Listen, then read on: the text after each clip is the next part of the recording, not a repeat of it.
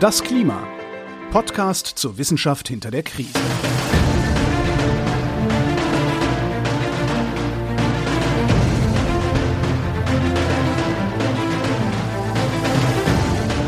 Hier ist das Klima, der Podcast zur Wissenschaft hinter der Krise.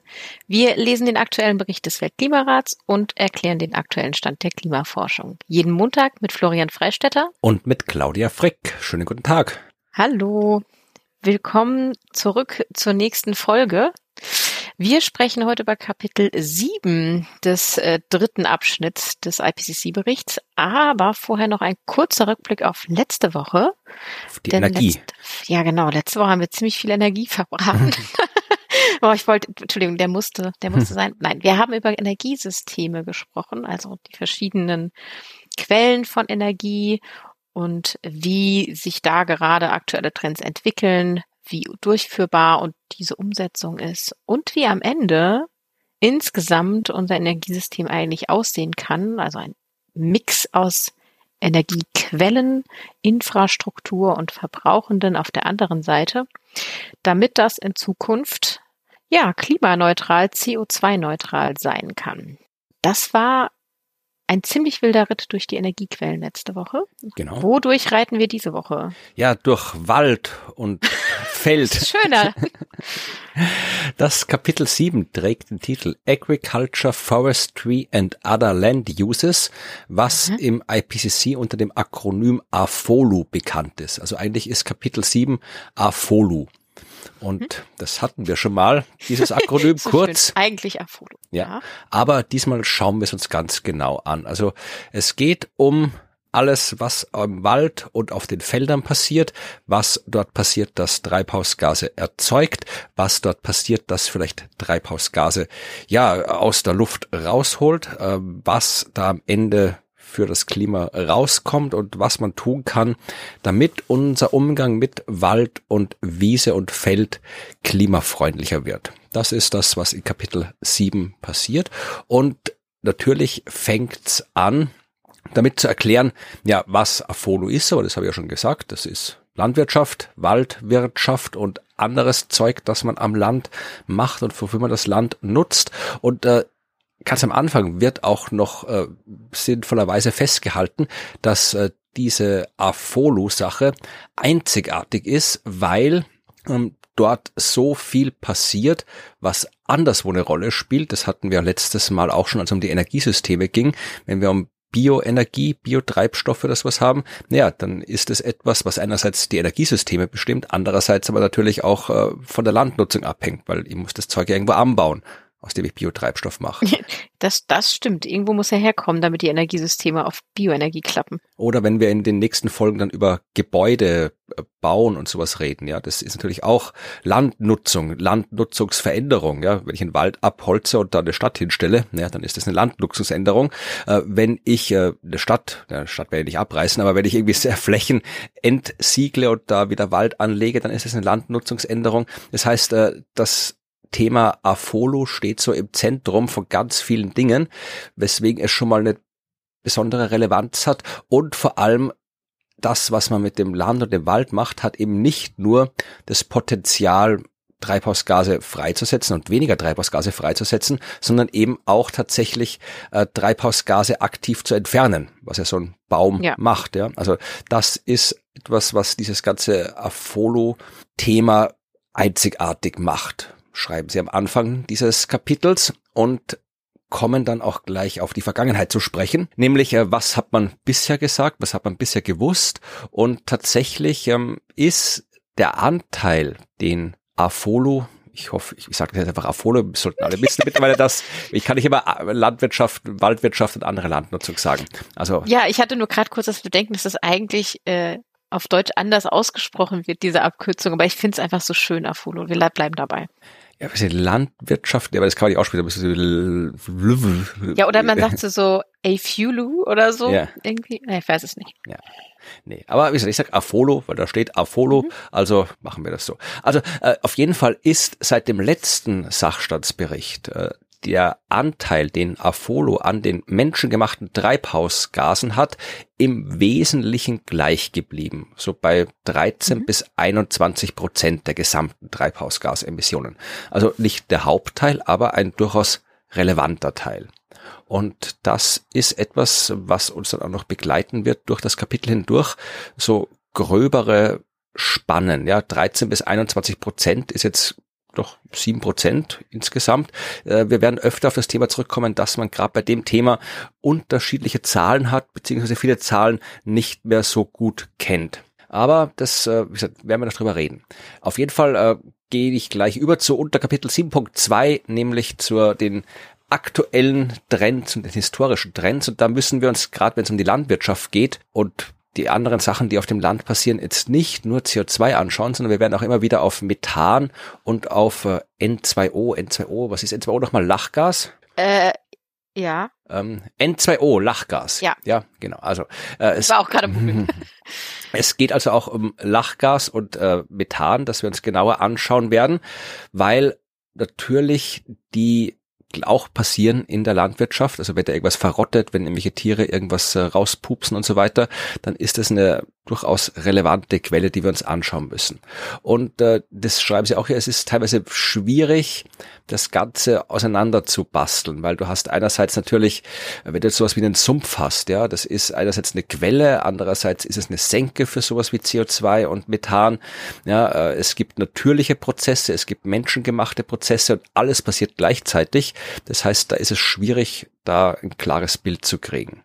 Mhm. Aber äh, das ist auch interessant, dass Afolo der einzige Treibhausgassektor ist. Aktuell, der menschengemachte Senken beinhaltet. Also wir haben schon über sowas gesprochen in der ja. letzten Folge zum Beispiel über, ja, wenn wir aktiv CO2 aus der Atmosphäre entfernen und das für die Energie nutzen oder bei der Energie äh, aktiv CO2, das erzeugt wird, rausholen oder sowas, dann wäre das auch eine menschengemachte Senke. Aber momentan mhm. ist das alles nur mit der Landwirtschaft, wo wir halt dann wirklich durch äh, Landnutzungsänderungen, Aufforstungen und so weiter menschengemachte CO2-Senken erzeugen können.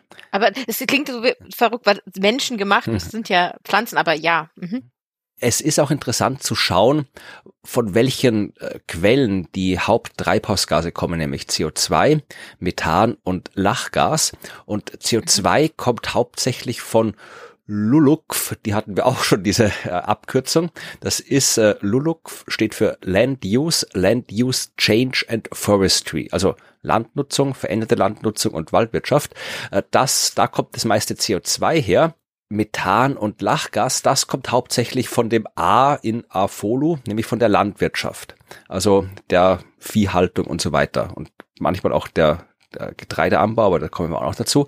Also das kann man so mhm. grob trennen, aber genau genommen kommt alles von überall. Und um das ein bisschen klarer zu sehen, können wir auch ein wenig auf die Abbildung 7.3 schauen. Ich habe nicht viele Abbildungen ja. dieses Mal. 7.3, das ist äh, eine Abbildung, das sehen wir so im Laufe der Zeit wie sich ja. die Treibhausgasemissionen verändert haben, die zu Afolo gehören. Und zwar einmal aufgeteilt, ja, nach verschiedenen Sektoren, verschiedenen Bereichen und dann später, schauen wir auch noch drauf, aufgeteilt geografisch. Aber schauen wir mal auf die große Grafik oben. Da sehen wir so eine klassische Zeitreihe von 1990 bis 2019 und sehen so Kurven mit verschiedenfarbigen mhm. Bereichen und sehen, dass da eben tatsächlich der, wenn wir jetzt mal ganz ans Ende schauen, auf 2019 knapp die Hälfte, 51 Prozent, kommt eben an diesen Treibhausgasen von diesem LULUCF, nämlich der Landnutzung, Landnutzungsänderung und Waldwirtschaft. Land Use, Land Use Change, Forestry. Das ist die Abkürzung. Da kommt der Hauptteil her vom CO2.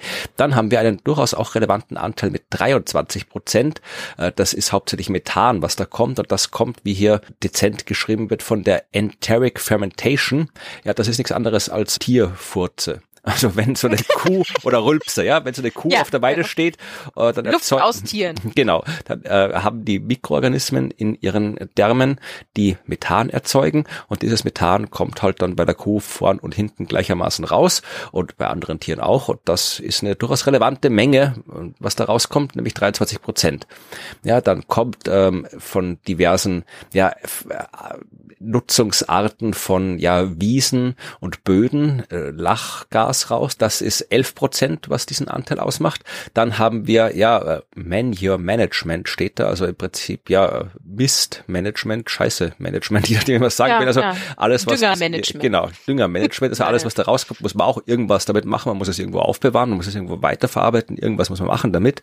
Und je nachdem, wie man was macht, werden da auch Treibhausgase frei. Jetzt sind wir schon so bei einem Anteil von drei Prozent und ich habe eins übersprungen, nämlich Reis. Ja, Reisanbau. Ja. Der steht da extra, weil wirklich, das werden wir später noch sehen, Reisanbau durchaus eine sehr, sehr schlechte Klimabilanz hat. Also Reis ist was die Treibhausgasemissionen beim Anbau angeht, gar nicht mal so super. Also das sind hier immer noch acht Prozent. Das da. Okay. Ja. Und dann kommt noch so ein bisschen hier, ja, nochmal hier äh, Kunstdünger und äh, Verbrennen von Biomasse. Das hat auch noch so einen kleinen Anteil. Aber da kann man schon schauen, wie sich das im Laufe der Zeit verändert hat. Und da sieht man auch gut das, was ich eingangs gesagt habe, nämlich, dass es gar nicht so viel dramatische Veränderung gab bei den Anteilen. Die sind im Wesentlichen gleich geblieben. Es ist ein bisschen gestiegen, aber jetzt nicht so, es sind nicht die dramatischen Kurven mit diesen dramatischen Anstiegen, die wir von anderen Bereichen kennen. Interessant wird's, wenn wir uns das anschauen im zweiten Panel, aufgeteilt nach Geografie. Ja, da sehen wir halt die klassischen Regionen des IPCC, Oh. also äh, Ja. Europa, Lateinamerika, Mittelamerika, Nordamerika, Südasien und so weiter. Und da ist das Ganze nochmal aufgezeichnet. Da sieht man zum Beispiel, dass äh, drei Regionen, vor allem also Afrika, äh, Südamerika und ähm, Südostasien, die haben sehr, sehr große und im Laufe der Zeit ansteigende Balken für diese ganze ähm, Landnutzung, Landnutzungsänderung, Waldwirtschaft. Und das sind ja auch die Gegenden, wo der Regenwald ist, wo der Regenwald abgeholzt wird. Also es ist nicht verwunderlich, dass da viel passiert. Wir sehen auch, dass zum Beispiel der Anteil vom Reis, besonders in Ost- und Südostasien und Südasien groß ist, auch nicht wenig überraschend, aber man sieht halt deutlich deutliche Unterschiede. Was man auch Ja. sieht, ist, wenn wir auf Europa schauen. Wenn es dir aufgefallen ist, äh, was da aufgetragen ist, sind die Treibhausgasemissionen in Milliarden Tonnen CO2-Äquivalent. Aber die Kurve geht nicht nur nach oben, sondern die geht auch nach unten. Da gibt es auch Balken, die, die nach, äh, die negativ sind, die nach unten Wie, gehen. okay, ist das dann, ich bin verwirrt, ja? Die grünen Balken, die in Europa, Europa ist äh, Mhm. ein bisschen Nordamerika, das einzige, die einzige Region, wo die Balken auch nach unten gehen. Und äh, das sind auch, das sind genau die gleichen Balken, die in Afrika und Südamerika und Südostasien nach oben gehen. Also auch wieder hier Landnutzung, Ah. Landnutzungsänderung, Waldwirtschaft. Und da sieht man eben, dass eben in Europa wird teilweise ein bisschen aufgeforstet, wird die, die Landnutzung so geändert, dass eben, ja, eine, eine Biosphäre entsteht, die CO2 aus der Atmosphäre rausholt, wohingegen das, was man in Afrika und Südamerika mit dem Wald macht, dazu führt, dass da CO2 freigesetzt wird. Okay, jetzt verstehe ich die Abbildung. Du, das hatte mich gerade kurz verwirrt. Das heißt, alles, was, also die Balken, wenn sie unterhalb der Nulllinie sind, da summiert es sich dann wieder auf in Richtung negative Genau. Emissionen. Okay, ich hatte ganz kurz gedacht, das sind ja so Stapelbalken, ne? Also so, man summiert das auf, dass das de, der Startpunkt niedriger wäre. Und ich Nee, nee. fragte mich, genau, okay. Das verstehe ich. Und da sieht man halt, dass obwohl das global gesehen quasi gleich geblieben ist, mehr oder weniger, bis mit leichten Anstieg, hat sich regional betrachtet durchaus einiges getan. Also man sieht da eben auch der, der Zeitreihe, dass eben quasi Südamerika, da ist es, äh, sind die Treibhausgasemissionen deutlich angestiegen. In Südostasien sind sie auch angestiegen, in Afrika sind sie angestiegen. In Europa zum Beispiel sind sie gesunken. Nicht stark, aber sie Mhm. sind insgesamt gesunken, die Treibhausgasemissionen. Ja, und in äh, Eurasien sind sie zuerst gesunken, dann wieder gestiegen. Äh, weiß jetzt gerade nicht, was da passiert ist. In Nordamerika sind sie mehr oder weniger gleich geblieben. Also da sieht man schon, dass es durchaus Unterschiede gibt bei dem Ganzen. Aber die globalen menschengemachten Treibhausgasemissionen insgesamt von Afolo sind so im Zeitraum von 2010 bis 2019, also im letzten Jahrzehnt vor dem Bericht, liegen so bei 12 Milliarden Tonnen CO2-Äquivalent pro Jahr.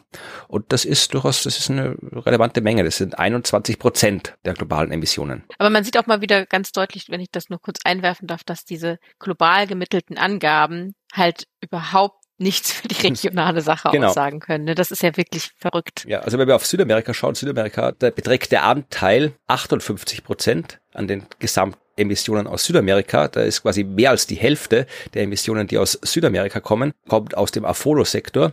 In Europa und Nordamerika sind es nur sieben Prozent. Mhm. Also bei uns spielt diese, dieser Sektor Apollo weniger eine Rolle als in Mittelamerika, Südamerika. Mhm. Ja, und dann kommen wir zu den äh, ja bisschen auseinanderlaufenden Zahlen. Also zuerst nochmal ein paar Zahlen und dann schauen wir, warum die Zahlen unterschiedlich sind. Manche Modelle zeigen eine Entfernung, also dass wir so bis zu 12 Milliarden Tonnen pro Jahr aus der Atmosphäre rauskriegen durch diverse ja, Wälder, Pflanzen und so weiter. Das ist immerhin ein Drittel der gesamten Emissionen, aber es kommt dann auch wieder was rein und netto bleibt dann halt was übrig. Die Frage ist, äh, was ist es insgesamt, also ist jetzt das Land insgesamt eine Quelle oder eine Senke für CO2. Und tatsächlich sind sich die Modelle halbwegs einig, dass das Land global gesehen eine Senke ist. Ja, also bei liegt irgendwo so bei minus fünf bis minus acht Milliarden Tonnen CO2 pro Jahr, was quasi aus der Atmosphäre ins Land geht.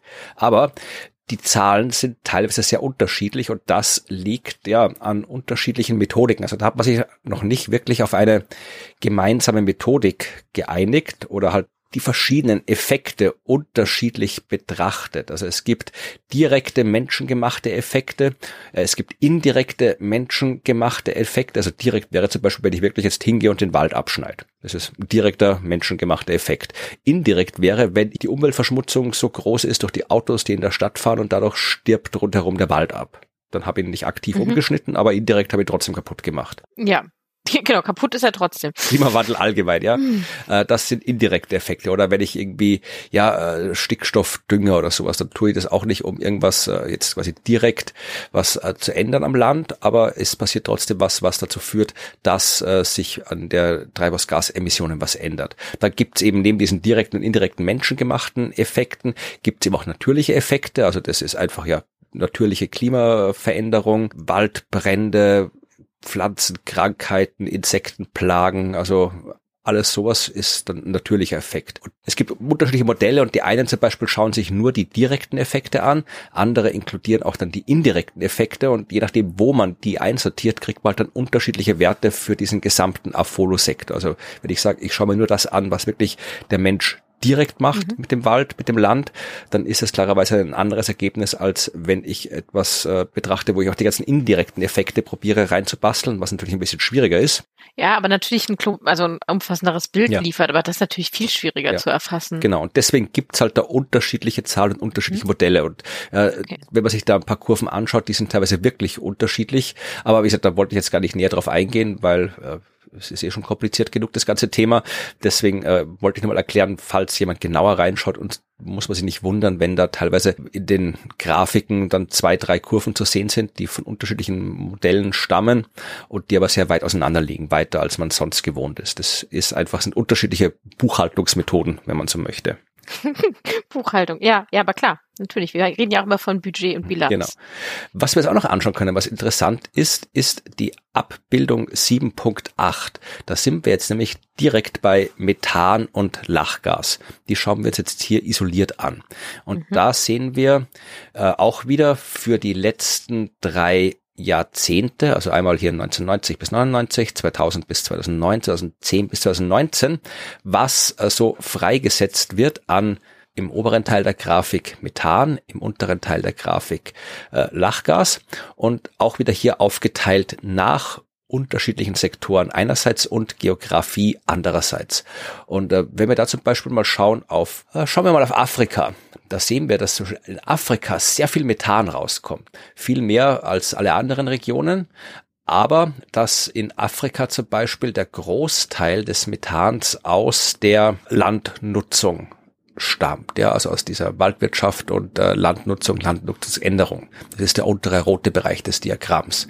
Und oben drüber in grün sind die unterschiedlichen Anteile, die aus der Landwirtschaft stammen. Ja, also in Afrika mhm. zum Beispiel so ein kleinerer Anteil, der aus äh, der Biomasseverbrennung kommt, also wenn da irgendwas abgebrannt wird, ein sehr großer Anteil in Afrika und ein steigender Anteil, der aus der Enteric Fermentation kommt, also aus den ja, Emissionen der Tiere, die dort gehalten werden, weil natürlich Ach, ja, die okay. Viehwirtschaft in Afrika noch eine größere Rolle spielt und natürlich auch sehr viel mehr Vieh in Afrika lebt, behaupte ich jetzt mal. Da leben einfach mehr Menschen als in Europa, also wird es da auch mehr Vieh geben. Weiß mhm. nicht, ob es stimmt, aber vielleicht korrigiert uns, wenn es nicht stimmt. Aber jedenfalls der Anteil ist groß. Äh, was zum Beispiel ein weniger großer Anteil ist äh, in Afrika, das ist hier so Reisanbau. Aber wenn wir schauen nach Südasien oder Südostasien, da, vor allem in Südostasien, ist der Balken für den Reisanbau enorm groß. Der größte Balken, der auch leicht im Ansteigen begriffen ist, da kommt eben das meiste Methan das in Südostasien erzeugt wird, tatsächlich aus dem Reisanbau. Fast mehr als ja, die Hälfte okay. der gesamten Methanemissionen von Südostasien ist äh, aus dem Reisanbau. Für Stimmt. Ostasien gilt fast das Gleiche. Da ist ähm, der Reisanbau nicht der größte Anteil, aber ein relevanter Anteil. Ja, und, oh, ein sehr großer auf jeden Fall. Genau. Ja klar, okay. Und wenn wir nach äh, Südamerika schauen, da zum Beispiel kommt das meiste Methan aus der äh, Rinderhaltung, äh, Viehhaltung, aber ich behaupte mal Rinder, weil sind ja da sehr viele Rinder, argentinische Steak, das berühmte, ja, das äh, kommt aus Südamerika. Das heißt, die haben einen gewaltig großen Balken für diese Enteric Fermentation. Äh, ja, Genau. Fermentierung. genau, und wie gesagt, äh, darunter gibt es das gleiche nochmal für Lachgas und da sehen wir auch, dass es in mhm. Afrika steigt, in Ostasien steigt, in Südasien steigt. Also auch äh, sowohl Methan als auch Lachgas steigt fast überall bis auf mhm. Europa. In Europa sinken die Methanemissionen, die Lachgasemissionen bleiben gleich. So wirklich sinken ja. tut das Lachgas eigentlich nirgendwo.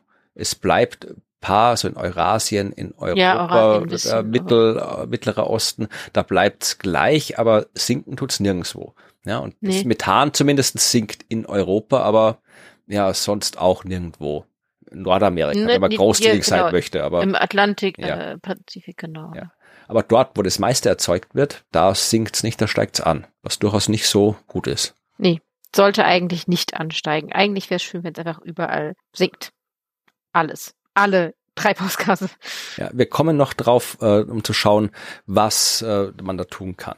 Und jetzt äh, mhm. schauen wir uns ein paar Treiber an. Ja, also wir hatten schon Klimatreiber. Jetzt schauen wir uns an, genau. was sind denn so Treiber für diese ganzen Veränderungen und äh, was treibt die Veränderungen voran? Und da natürlich Abholzung. Wenn wir über Wald reden, dann müssen ja, wir auch über okay. Abholzung reden. Und da gibt's eine sehr schöne Abbildung, nämlich die Abbildung 7.9.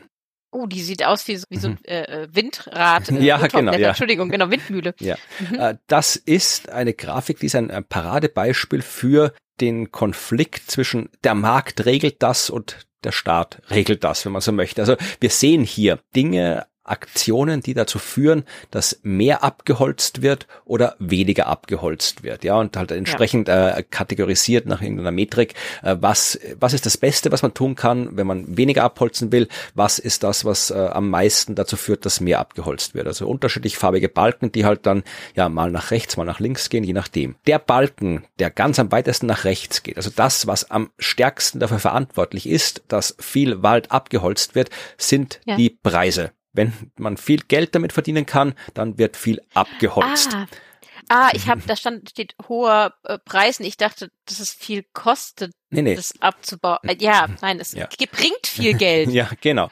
Und ah. äh, der andere Balken am anderen Ende des Diagramms, der mhm. beides nach links reicht, ja. also das, was man tun kann, ja. was am meisten dazu führt, dass eben weniger abgeholzt wird, das ist ja Law Enforcement. Also einfach die Gesetze durchsetzen, dass gefälligst nicht abgeholzt werden darf, wo nicht abgeholzt werden darf. Also einerseits, wie gesagt, wenn man den Markt regeln lässt, dann kriegt man viel Abholzung. Wenn man den Staat regeln lässt, kriegt man wenig Abholzung, vereinfacht gesagt.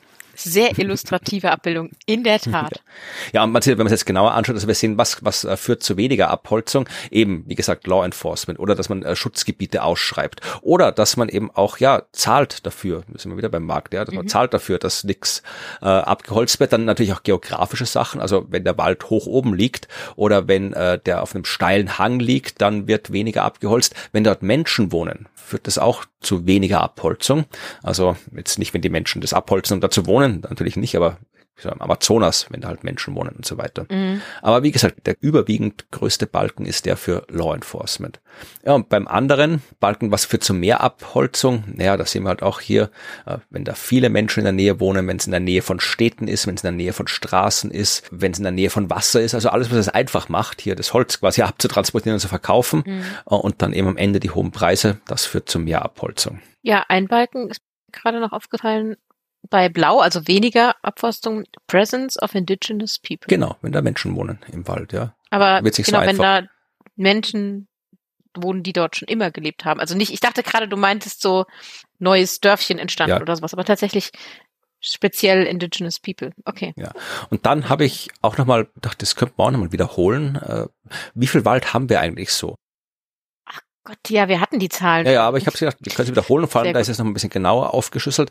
Äh, wir haben, 2020 äh, sind die Zahlen, 4,1 Milliarden Hektar. Kann man sich nichts vorstellen. Sind 31 Prozent der kompletten Landfläche. Das ist so alles Wald. Also knappes ja. Drittel der Welt die kein Wasser ist, ist Wald. Diese Wälder sind vor allem in den Tropen, also 45 Prozent davon sind tropische Wälder. Dann kommen halt so die borealen Wälder weiter im Norden, 27 Prozent. Dann gibt's halt irgendwie so temperierte Wälder, subtropische Wälder. Interessanter ist es, wenn man es nach Kontinent, nach Region schaut, dann haben Europa und Russland zusammen 25 Prozent des globalen Walds, Südamerika 21 Prozent des globalen Walds, Nord- und Mittelamerika 19 Prozent, Afrika 16 Prozent, Asien 15 Prozent und Ozeanien 5 Prozent. Ich weiß nicht, wo Ozeanien den ganzen Wald versteckt hat, aber wahrscheinlich auf Neuseeland irgendwo haben sie ihn untergebracht. Australien mhm. hat, glaube ich, auch nicht so große Wälder. Europa und Russland, also wir haben den meisten Wald auf der Welt. Ich versuche halt mir gerade nur vorzustellen, ob ich das auch ungewöhnlich finde, aber ich glaube ja. ja. Und äh, das fand ich auch interessant, weil die Statistik kannte ich noch nicht. Wenn du jetzt äh, Länder betrachtest, ja, dann hast, haben fünf Länder der Welt haben 54 Prozent des Walds.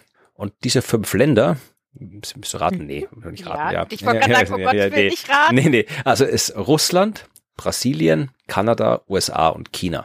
Ja gut, Kanada, ja. Also diese fünf Länder haben 54 Prozent des Waldes. So, also das ist, was wir haben. Was geht denn weg davon? Was wird denn alles abgeholzt? Davon, da gibt es wieder schöne Zahlen, die man umrechnen kann. Es wurden zwischen 1990 und 2000 ungefähr 7,8 Megahektar abgeholzt. Mega Hektar, ja. ja. Und äh, das ist ein bisschen weniger geworden oder es ist ja minimal weniger geworden. Also es waren jetzt quasi hier 1990 bis 2000. Äh, von 2000 bis 2010 waren es 5,2 Megahektar und dann äh, aktuell 2010 bis 2020 4,7 Megahektar. Und wer nicht weiß, wie ein Megahektar sich vorstellen soll, das sind 18 Saarländer. Ich wollte schon fragen. Ja, okay. Wir haben in der letzten Dekade quasi pro Jahr 18 Saarländer umgehackt. Okay. Okay.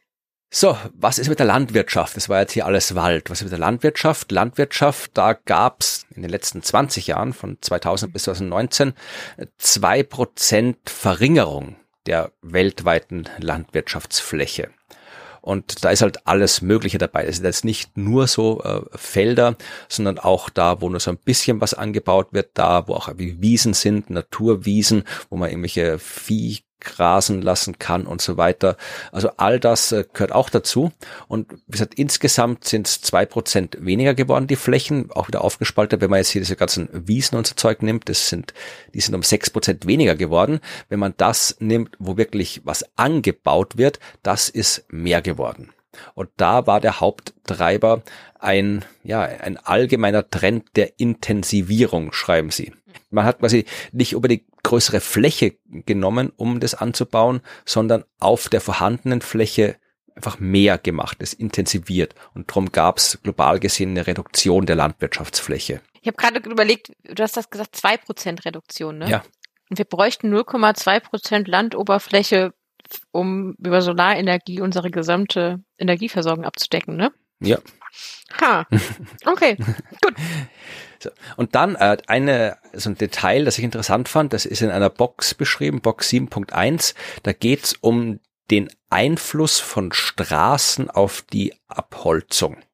Und ähm, da fand ich ganz interessant. Also natürlich, äh, wenn du Infrastruktur wie eben eine Straße schlecht planst, dann hat das Einfluss auf alles. Ja, also das kann dazu führen, dass eben Waldbrände, wir reden jetzt hauptsächlich von Südamerika, Waldbrände äh, leichter starten, dass irgendwie illegaler Bergbau, Wilderei und so weiter, dass das alles, was alles Auswirkungen auf Treibhausgase und Biodiversität hat, dass das alles von der Infrastruktur abhängt und Infrastruktur heißt in dem Fall eben wirklich Straßen wenn man sich jetzt anschaut, wo da Straßen durchführen durch den Wald, dann sind das auch genau die Punkte, wo dann halt die, äh, die Abholzung stattfindet. Wenig überraschend, weil wenn ich schon mhm. was abholze, dann ja entweder mache ich mir eine Straße und hack beim Straßenbau schauen wir was um und dann bleibe ich natürlich in der Nähe der Straße. Was ich interessant fand, war eine Zahl, die ich eigentlich fast gar nicht glauben konnte, aber ich gehe davon aus, dass sie richtig ist. 70 Prozent der weltweiten Wälder sind weniger als einen Kilometer von irgendeinem, einer, einer, ja, wie heißt das, wo der Wald anfängt und aufhört? Waldrand.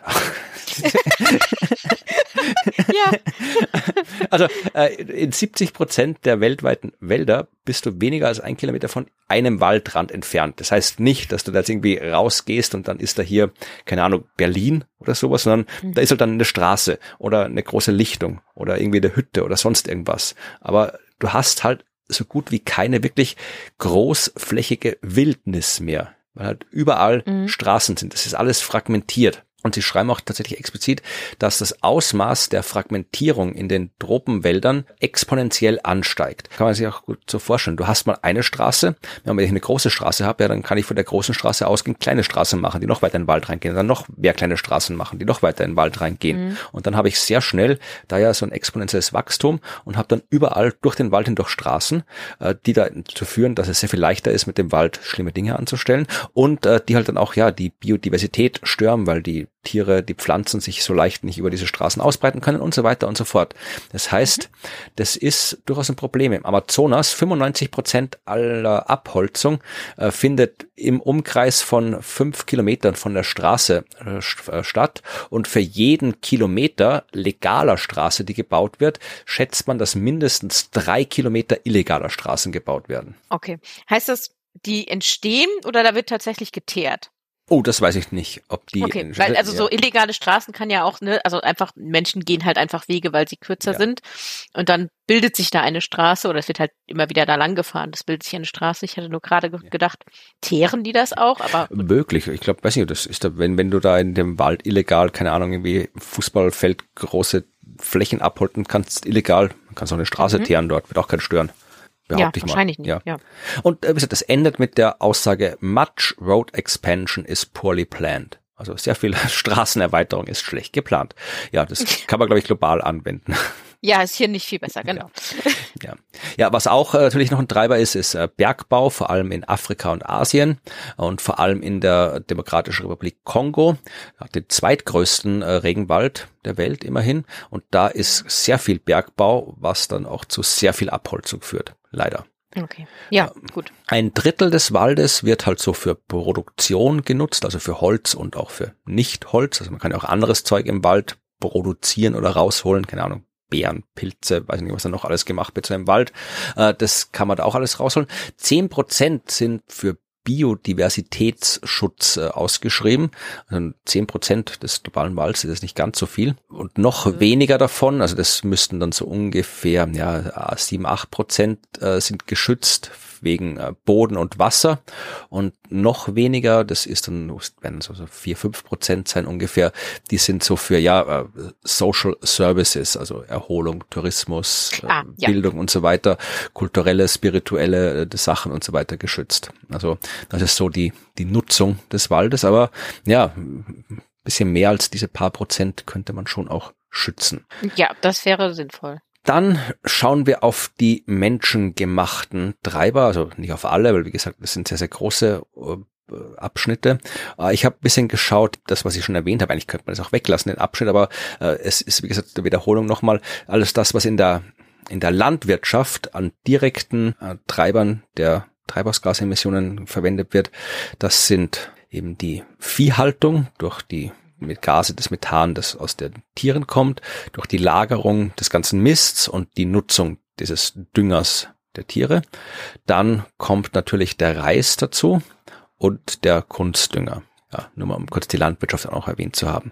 Ja, aber wir schauen jetzt in Kapitel 7.4, wo es zu den Abmilderungsmaßnahmen geht. Also das, was man tun kann, damit das alles ein bisschen besser wird. Ja, was kann man machen? Es geht darum, dass man die Land, das Landmanagement verändert, dass man äh, irgendwie was mit dem Land macht, das vielleicht sogar CO2 im Land gebunden wird und so weiter. Und was da relevant ist, beziehungsweise was sie in diesem Kapitel getan haben, ist, äh, dass sie einerseits zwischen technisch machbaren Maßnahmen unterschieden haben und zwischen wirtschaftlich machbaren Maßnahmen. Und also technisch machbar ist es, was man prinzipiell ja technisch machen kann. Also das kann man machen. Und dann haben sie fürs wirtschaftlich Machbare haben sie CO2-Bepreisung eingeführt. Also haben gesagt, mhm. wenn jetzt der globale CO2-Preis bei 50 Dollar liegt, bei 100 Dollar liegt, was lohnt sich dann wirtschaftlich oder was, wovon kann man ausgehen, dass dann gemacht wird, wenn äh, jetzt hier die große äh, Agrarfirma weiß, okay, eine Tonne CO2, die wir freisetzen, kostet uns 100 Dollar. Ähm, was lohnt sich da aus wirtschaftlicher Sicht zu machen, dass wir diese Tonne nicht freizusetzen? Also sie haben halt dann immer eben diese 100 Dollar und 50 Dollar angenommen und einerseits eben gesagt, wie viel lässt sich vermeiden, wenn man quasi das wirtschaftlich betrachtet, wie viel lässt sich vermeiden, wenn man es technisch betrachtet. Und mhm. wenn man jetzt, ich, ich, wie gesagt, es ist ein sehr, sehr langes Unterkapitel mit sehr, sehr vielen Maßnahmen, die ich alle nicht im Detail betrachten werde. Wir werden uns dann eine Grafik anschauen, wo es ein bisschen in der Übersicht zu sehen ist. Aber äh, ich fange mal mit dem globalen Ganzen an, also Zusammenfassung. Wenn man alle Maßnahmen zusammennimmt, dann könnte man damit acht bis 14 Milliarden Tonnen CO2-Äquivalent pro Jahr einsparen. Und das ist gar nicht so schlecht, wenn man sich klar macht, dass wir momentan so, ja, 36 Milliarden Tonnen CO2 pro Jahr freisetzen.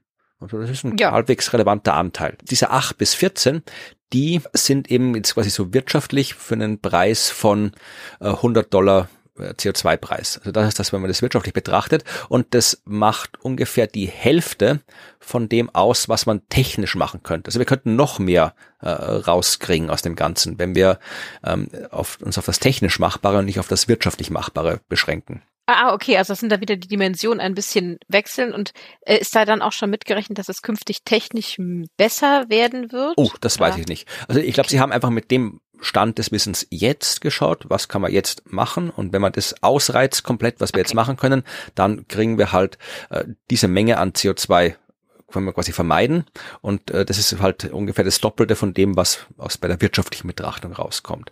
Und wenn der CO2-Preis bei weniger als 20 Dollar pro Tonne liegt. Das ist ungefähr das, wo er jetzt gerade liegt. Also ich habe geschaut, so momentan liegt er in der EU, ich glaube bei 28 Euro waren es oder sowas. Also ist ungefähr die Größenordnung, wo er jetzt gerade liegt. Naja, dann haben wir äh, nur, nur ein Drittel bis die Hälfte von diesen 8 bis 14 Tonnen. Ja, also dann ist es noch weniger. Mhm. Der aktuelle Stand. Okay. Von allen Optionen, die man so hat, ist am sinnvollsten und am besten wieder aufforsten, andere Ökosysteme wiederherstellen. Wir hatten es ja auch schon, dass die ähm, Mangrovenwälder zum Beispiel so wahnsinnig großen Einfluss ja. haben auf alles. Das gilt halt irgendwie auch hier für äh, ja Feuchtgebiete, Sümpfe und so weiter. Also wenn man all das wieder aufforstet, wenn man das, was besteht, schützt und das, was man nutzt, äh, verbessert nutzt, dann hat das den größten Anteil insgesamt. Wie gesagt, die Zahlen schwanken alle sehr stark. Wir sind hier bei drei bis dreizehn ist so das Intervall und in der Mitte liegen wir so bei sieben, sieben Milliarden Tonnen äh, CO2-Äquivalent pro Jahr wieder wirtschaftlich mit dem Preis von 100 Dollar pro Tonne CO2. Man kann ja jetzt erstmal so, so überlegen, ah ja, man muss wieder aufforsten, dann können wir ja keine Fläche für Solaranlagen und Windkraft machen, aber so ist es ja nicht. Ja. Ne? Es wird ja viel, viel mehr abgeholzt, wie vorhin mal erwähnt, als wir bräuchten. Genau. Um überhaupt die Energie zu versorgen. Und dann kann man ja immer noch diese Kombination aus Agrarwirtschaft und ähm, Energiegewinnung machen. Und dann habe ich eine schöne neue Metrik gesehen, nämlich Mitigation Density, also Vermeidungsdichte, oh, ja. es geht ja hier um Flächen, geht ja Waldfläche, Landfläche mhm. und so weiter. Und wenn man jetzt wirklich hier anschaut, also Abwendungspotenzial pro Fläche, dann ist das, was am aller, allermeisten wirkt, was am höchsten, was die, die höchste Erfolgswahrscheinlichkeit hat, was wirklich am besten wirkt, ist ja schützen. Alles, wo geschützt wird. Landflächen schützen, Naturgebiete schützen, Wälder schützen. Das hat das pro Fläche gerechnet das höchste Einsparungspotenzial an CO2. Ja. Also es muss mehr geschützt werden. es ist irgendwie so, ich habe immer das Gefühl, wir, wir wiederholen uns da, aber es ist natürlich einfach klar. Es ist ja. Menschenverstand und aber wissenschaftlich belegter. Wir haben jetzt hier äh, die ganzen hier äh, Schutz und äh, Wiederaufforstung und so weiter genommen. Das waren diese sieben Milliarden Tonnen mhm. CO2-Äquivalent pro Jahr. Äh, wenn wir jetzt auf die Landwirtschaft schauen, dann ist da ein Potenzial von vier Milliarden Tonnen CO2-Äquivalent pro Jahr drinnen. Da äh, hängt es davon ab, wenn man jetzt zum Beispiel ja hier den, den Kohlenstoff im Boden besser managt durch die Art, also wie man anpflanzt oder was man anpflanzt oder ob man jetzt quasi hier äh, landwirtschaftlich genutztes Land hat oder nur Gras hat, über die Agroforestry, das hatten wir auch schon, wo man quasi im, ja. vereinfacht gesagt, im Wald Landwirtschaft betreibt, mit der richtigen Art und Weise und den richtigen Pflanzen. Äh, man kommt davon, wie man äh, den Reisanbau verändert, wie man ja äh, die Viehhaltung verändert, vor allem auch die, was man den Tieren füttert und so weiter. Also da kann man einiges machen und wenn das alles ausgenutzt wird, dann sind wir eben bei diesen vier Milliarden Tonnen, also dieser, innerhalb dieser ganzen großen Schwankungsbreite der Zahlen, so bei der Hälfte von dem, was wir aus dem, aus der Landnutzung und so weiter und dem Schutz rauskriegen. Und wenn wir jetzt auf die äh, auf das schauen, was wir vor zwei Kapiteln hatten, das, was wir als Nutzer der Landwirtschaft rauskriegen. Also wenn wir jetzt sagen, okay, wir essen jetzt mehr Pflanzen und keine Tiere mehr, dann müssen weniger Tiere rumlaufen und wir können mehr Pflanzen anbauen oder wenn wir weniger schon geerntetes Zeug, das bei uns im Kühlschrank rumliegt, wegschmeißen, also die Lebensmittelverschwendung und so weiter. Also wenn wir das machen, da steckt so ein Potenzial von zwei Milliarden Tonnen CO2-Äquivalent pro Jahr drin, also nochmal die Hälfte von dem, was die Landwirtschaft insgesamt kriegen kann. Das ist so, die sind so die Größenordnungen, die man da sehen kann. Äh, wenn man es jetzt geografisch äh, betrachtet, dann ist das größte Potenzial für die Abmilderung, für die Einsparung überraschenderweise zum Teil in Asien und im Pazifik. 34 Prozent äh, oh, beträgt das. Ja, doch, das überrascht mich jetzt. Ich ja. ganz kurz überlegt, dass das ja mehr so auf die Länder passt, wo, äh, wo die Balken vorhin ganz am Anfang ja. in dem ersten Bild so hoch waren. Nee, aber es kommt immer darauf an, also jetzt musst du das hier noch äh, quasi einpreisen, äh, wo am meisten rausgeht. Also wenn du, ja, wenn du halt mit der, das die Landwirtschaft ist halb so viel wie hier wie Schutzgebiete und so weiter und wieder aufforsten. Also äh, Südamerika ist nicht weit dahinter, das ist ein Viertel, also wir haben jetzt quasi ein Drittel äh, der, des, äh, des Potenzials liegt in Asien, Pazifik, ein Viertel liegt in Südamerika und ja Afrika und äh, Mittlere Osten 18 Prozent und äh, Europa, wir sind bei den Developed Countries mit dabei. Also Nordamerika, Westeuropa und so, dann haben wir auch so ein Potenzial von 18 Prozent. Aber wie gesagt, das ist jetzt nicht so die Hauptaussage. Die Hauptaussage, die stand ein paar Sätze weiter vorher, nämlich Most mitigation options are available and ready to deploy. Ja, also. So gut wie alle Abwendungs-, Abschwächungsmaßnahmen sind verfügbar und bereit zum Einsatz. Aber sie werden nicht eingesetzt. Okay, ich wollte gerade sagen, okay, Sie sind bereit zum Einsatz, aber Sie kommen nicht zum Einsatz. Ja. Gab es da eine Begründung oder wie das? Äh, das kommen wir später noch ein bisschen drauf. Okay. Aber äh, jetzt nochmal hier zu den Unterschieden in den einzelnen Ländern. Also äh, wie gesagt, der Schutz von Wäldern und Ökosystemen, das ist eben in den tropischen Regionen, ja, Regenwald und so weiter, die vielversprechendste, die dominante äh, Maßnahme, die am meisten bringt. Äh, wenn du dagegen irgendwo in so Europa, Asien und so weiter bist, da bringt's am meisten, wenn du einerseits die Landwirtschaft so umgestaltest, dass möglichst viel CO2 gebunden wird im Boden und andererseits eben als aus Konsumentensicht halt schaust, dass du halt ja nicht mehr das konsumierst, was du vorher konsumiert hast. Also das ist so die Trennung. Also da in den Regenwäldern, tropischen Regionen schützen und dort Asien, Europa und so weiter Landwirtschaft verändern. Das sind so mhm. die Maßnahmen. Und jetzt werfen wir einen Blick auf 7.11, die Abbildung. 7.11. Oha. Werfen wir oh Gott, na, Blick die ist drauf. ja mal äh, ja. detailreich. Ja, die erwähne ich vor allem, damit die Hörerinnen und Hörer sich anschauen können. Was, wir werden es nicht im Detail durchbesprechen. Da sehen wir tatsächlich eben sehr viele Maßnahmen. Ja, also wir sehen Maßnahmen und diverse Risiken, die da in diese Maßnahme beinhalten könnte oder auch ja zusätzliche äh, ja, Vorteile, die die Maßnahmen bringen können. Wenn wir uns zum Beispiel anschauen, ja, wir reduzieren die Abholzung. Das ist gleich die erste. Reduce Deforestation. Dann sind ja. darunter ein Haufen Kreise. Manche davon sind äh, ausgefüllt, manche nicht. Und äh, das wenn sind Sie aber Icons. Das genau, sind Blatt, Icons. Sind Icons. Genau. Das ja. wird unten erklärt. Und wenn dieses Ding halt ausgefüllt ist, dann ist es äh, ein Risiko, das dadurch entstehen kann, wenn man diese Maßnahmen, nämlich äh, Abholzung reduzieren, durchführt. Und wenn es nicht ausgefüllt ist, das Icon, wenn es nicht äh, grau eingefärbt ist, dann ist es ein Benefit. Ja, und wenn wir jetzt schauen, Biodiversität Biodiversität, naja, das ist ein Benefit, ja. Also wenn wir nicht abholzen, ja. dann ist das sehr gut für die Biodiversität. Und zwar mhm. ausschließlich gut. Gleiche gilt für Wasser, für Bodenqualität und so weiter. Also die einzigen, wo wir sowohl Benefits als auch Risiken haben, sind die letzten beiden der Liste, nämlich Lebensunterhalt. Es leben ja Leute, es verdienen Menschen ja Geld mit der Abholzung, mit dem Holzverkauf. Das heißt, einerseits ist es natürlich gut, weil dann könnte man vielleicht was Nachhaltigeres machen, eine bessere Arbeit machen, wird nicht mehr ausgebeutet vielleicht, wenn man da als Holzfäller im, im Amazonas rumrennt. Andererseits verliert man halt auch Geld, wenn man den Job nicht mehr hat. Also das ist so so halbe halbe. Und ähm, das ähm, letzte, das ist so ein lachendes Gesicht. Ähm, was ist ein lachendes? Nee, Kaffee, eine Tasse Kaffee oder was ist denn das?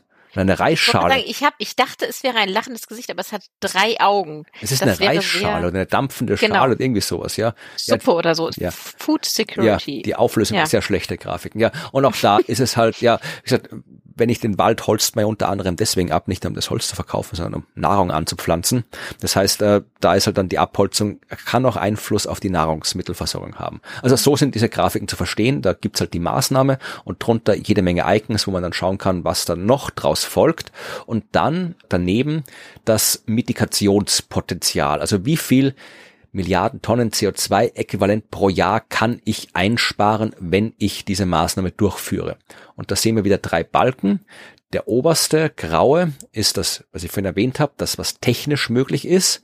Und dann haben wir drunter zwei verschiedene blaue Balken, wo wir uns aber eigentlich gar nicht groß um den Unterschied kümmern müssen. Der eine blaue Balken, das ist das vorhin erwähnte mhm. wirtschaftliche Potenzial mit einem CO2-Preis von 100 Dollar und der zweite dunkelblaue Balken, das stammt aus Modellen. Also das erste quasi stammt aus der Literatur, da ist Literatur ausgewertet worden, mhm. wo halt Daten da sind oder Forschung da ist. Wenn man das macht, was kommt dann raus? Und das andere, da hat man probiert, das irgendwie in so ein globales Modell reinzustecken und zu schauen, wie viel CO2 kommt denn dann raus oder sowas. Aber mhm. diese okay. Dunkel- und hellblauen Balken, die da drin sind, die haben teilweise absurd große Fehlergrenzen, wenn man sich das anschaut. Ja, oh mein Gott. Ganz unten wird ja. richtig absurd noch ja. auch. Ja, okay, und innerhalb dieser Balken stimmen die eigentlich alle überein. Also insofern können wir die auch einfach das Modell und die Literaturdaten einfach als, als eins nehmen. Ja, und dann sehen wir halt wirklich, da kann man gleich schauen, was eben äh, tatsächlich am meisten bringt. Und das war auch das, was ich schon gesagt habe. Also hier äh, die Abholzung reduzieren bringt viel. Wenn wir weiter runterschauen, unter dem, äh, das ist quasi der Protect-Bereich ganz oben, also äh, Abholzung reduzieren, Schutz äh, stärken und so weiter. Das sind alles die Schutzmaßnahmen. Dann kommen die Manage-Maßnahmen, also ja halt besser managen ist alles. Das Feuermanagement zum Beispiel hatten wir früher schon besprochen. Bringt fast mhm. nichts. Wenn man sich das anschaut hier, also zumindest in, in nee. der, in diesem Bereich, in anderen Bereichen ja. schon. Also es bringt natürlich ja. schon etwas, aber in dem ja, diesen, ja, diesen Effekt ja. eher vernachlässigbar. Genau. Aber wenn wir dann schauen, also der nächste große Balken, das ist eben Wiederaufforstung. Ja, das sind dann die die Wiederherstellungsmaßnahmen. Da ist Wiederaufforstung bringt sehr viel. Die Agroforestry bringt auch viel. Also das, wo man Landwirtschaft im Wald macht, das bringt einiges. Man sieht auch mal schön, was das technisch Machbare deutlich größer ist als das wirtschaftlich Machbare. Der einzige Bereich, wo es halbwegs beieinander liegt, ist eh der Bereich, wo man dafür sorgt, dass die Abholzung reduziert wird. Also Abholzung reduzieren, da ist man mit dem wirtschaftlichen Machbaren, also mit dem wirtschaftlichen fast schon am technisch Machbaren dran. Überall sonst ist könnte man sehr viel machen, aber wenn man es wirtschaftlich betrachtet, wird eher nicht so viel gemacht werden. Wobei bei dem, da, da sind so ein paar bei Agriculture unten, wo, wo die sich sehr ähnlich sind, wo sogar, also bei dem einen so aussieht, als hätte in den Modellen das gleich mit dem technischen ja. Potenzial. Das kann natürlich auch sein, wenn es halt, gesagt, mhm. wenn es halt eine sehr einfache Maßnahme ist. Also ich, ich weiß genau. zum Beispiel nicht, was jetzt irgendwie Improve Rice Management ist. Ich habe in meinem Leben noch keine Reisfelder gemanagt. Ich weiß jetzt ja, nicht, was man da machen muss, um das zu verbessern. Vielleicht ist es eh einfach, vereinfacht gesagt, dann ist es wirtschaftlich und technisch nahe beieinander. Nah beieinander, genau. Das hätte ich auch gesagt, dass das dann wirklich Maßnahmen sind, die recht gut umsetzbar sind und äh, nicht viel kosten. Was man auch noch sehen kann, wie gesagt, wir werden nicht alle durchgehen. Ähm, mhm. Ihr könnt euch das gerne anschauen. Was man auch sieht, ist tatsächlich, dass fast überall bei allen Maßnahmen die Benefits überwiegen vor den Risiken, mit Ausnahme der Bioenergie und BECS und Bioenergie oh, ja, und BECS werden wir dann gleich nochmal im Detail behandeln. Das habe ich mir noch im Detail angeschaut, was darum geht. Also das schauen wir uns mal genau an, was das ist. Äh, cool. Zuvor werfen wir noch einen Blick auf die äh, regionale Aufspaltung, die ist da auch noch drin, wo genau das äh, aufgezeichnet ist, was ich vorhin gesagt habe, dass also hier in, in Asien am meisten Potenzial drin steckt, um was ähm, wieder ja, äh, einzusparen und in Südamerika dann am zweitmeisten und so weiter. Und da sieht man es nochmal im Detail, das, was ich gesagt habe. Nochmal wirklich aufgespalten nach diesen einzelnen Kategorien, also Wald managen, Wald schützen, Wald wiederherstellen, Landwirtschaft Emissionen reduzieren, Landwirtschaft äh, so umstellen, dass CO2 reingetan wird und das sieht man das nochmal in einzelnen Balken. Also wer nochmal genau wissen will, wo in welcher Region der Welt sich welche Maßnahme lohnt oder am meisten bringt, kann da in diesen Teil der Abbildung reinschauen. Sehr schön. Also die ist wirklich, wirklich spannend. Also ich ich finde sie jetzt auch gar nicht so unillustrativ. Es ist nur wirklich leider sehr verpixelt, aber gut. Irgendwann wird es den Bericht ja in der schönen Version geben und das sollte es dann auch alles schön ja, ausschauen. Genau. Ich habe noch einen kurzen Blick auf äh, Biolandwirtschaft geworfen. Das ist ja so eins von unseren ja, Luxusproblemen, wenn man so möchte, hier in Europa. Anderswo in der Welt muss man schauen, dass man überhaupt irgendwo was findet, was man anbauen kann. Äh, wir diskutieren dann gerne darüber, ob man jetzt hier Bio-Sachen kaufen muss oder normale Sachen kaufen muss oder ob ich lieber was Regionales kaufe, auch wenn es nicht Bio ist oder lieber was Bio kaufe, auch wenn es dann weiter herkommt. Also das sind so die Dinge, über die wir hier diskutieren. Ja, durchaus auch zu Recht. Das sind ja auch durchaus relevante Diskussionen. Aber wenn man sich anschaut aus Klimasicht, dann ist es mit der Biolandwirtschaft nicht so einfach einzuschätzen. Da gibt es einen kurzen Abschnitt über verschiedene Landwirtschaftstechniken, die so durchgeführt werden. Also da ist ja Conservation Management, also wo du halt schaust, dass du möglichst nachhaltig bist bei der Landwirtschaft und diese, diese Agro-Landwirtschaft hatten wir auch schon, wo du halt irgendwie so in mhm. Kombination sowas machst. Und eben ein Punkt, den sich angeschaut, ist eben auch die Biolandwirtschaft. Und äh, da tatsächlich gibt's Hinweise darauf, also da sind die Zahlen sehr unklar. Also es, es wird schon so sein, dass wenn du Biolandwirtschaft betreibst, dann äh, sorgst du generell für weniger Treibhausgase pro Fläche. Es hängt aber stark davon ab, was du anbaust natürlich. Aber tendenziell ist Biolandwirtschaft klimafreundlicher, was die Treibhausgase angeht. Das Problem ist, was man eben noch nicht so genau abschätzen kann oder weiß, dass man für Biolandwirtschaft vermutlich mehr Fläche braucht, wenn man das hochskaliert, das Ganze. Das heißt, du hast dann zwar pro Fläche weniger Treibhausgase, brauchst aber mehr Fläche, um mit Biolandwirtschaft den gleichen Ertrag zu kriegen wie mit äh, anderen Arten der Landwirtschaft. Also insgesamt kann man nicht sagen, ob überhaupt und in welchem Ausmaß Biolandwirtschaft klimafreundlicher ist. Dass Biolandwirtschaft aus ganz vielen anderen Gründen gut ist, das äh, steht außer Frage. Hier ging es wirklich nur um den Klimaaspekt, die Emissionen. Mhm wollte ich nochmal sagen, es gibt, wenn man das will, die werde ich jetzt nicht im Detail besprechen, es gibt in der Box 7.5 eine Abbildung, wo die verschiedenen Landwirtschaftssysteme nochmal zusammengefasst sind äh, mit ihren Klimawirkungen und äh, CO2-Senkenwirkungen und so weiter, wo das im Detail erklärt ist. Da kann man nochmal reinschauen. Äh, vielleicht tue ich es in die Show Notes, die Abbildung Box 7.5 Nummer 1. Oh ja, das ist eine schöne Idee. Da ja. kann man das nochmal im Detail nachlesen. Aber nachdem wir in der letzten Folge schon Atomkraft hatten, dachte ich, lassen wir hier die Bio-Landwirtschaft weg, sonst zetteln wir ja. uns da in irgendwelchen kontroversen Themen. Diskussionen. Ja. ja und schauen jetzt lieber auf den Unterabschnitt zur Bioenergie. Da hast du ja in der letzten Folge einiges äh, drüber erzählt, weil du oh ja. über die Energiesysteme gesprochen hast. Und hier tauchen die natürlich auch auf, weil ja mhm. Bioenergie muss man irgendwo anbauen. Das habe ich beim letzten Mal wirklich ausgelassen, den Anbauteil. Genau, ja, den haben wir jetzt hier, weil äh, du halt irgendwie Biomasse brauchst, ja.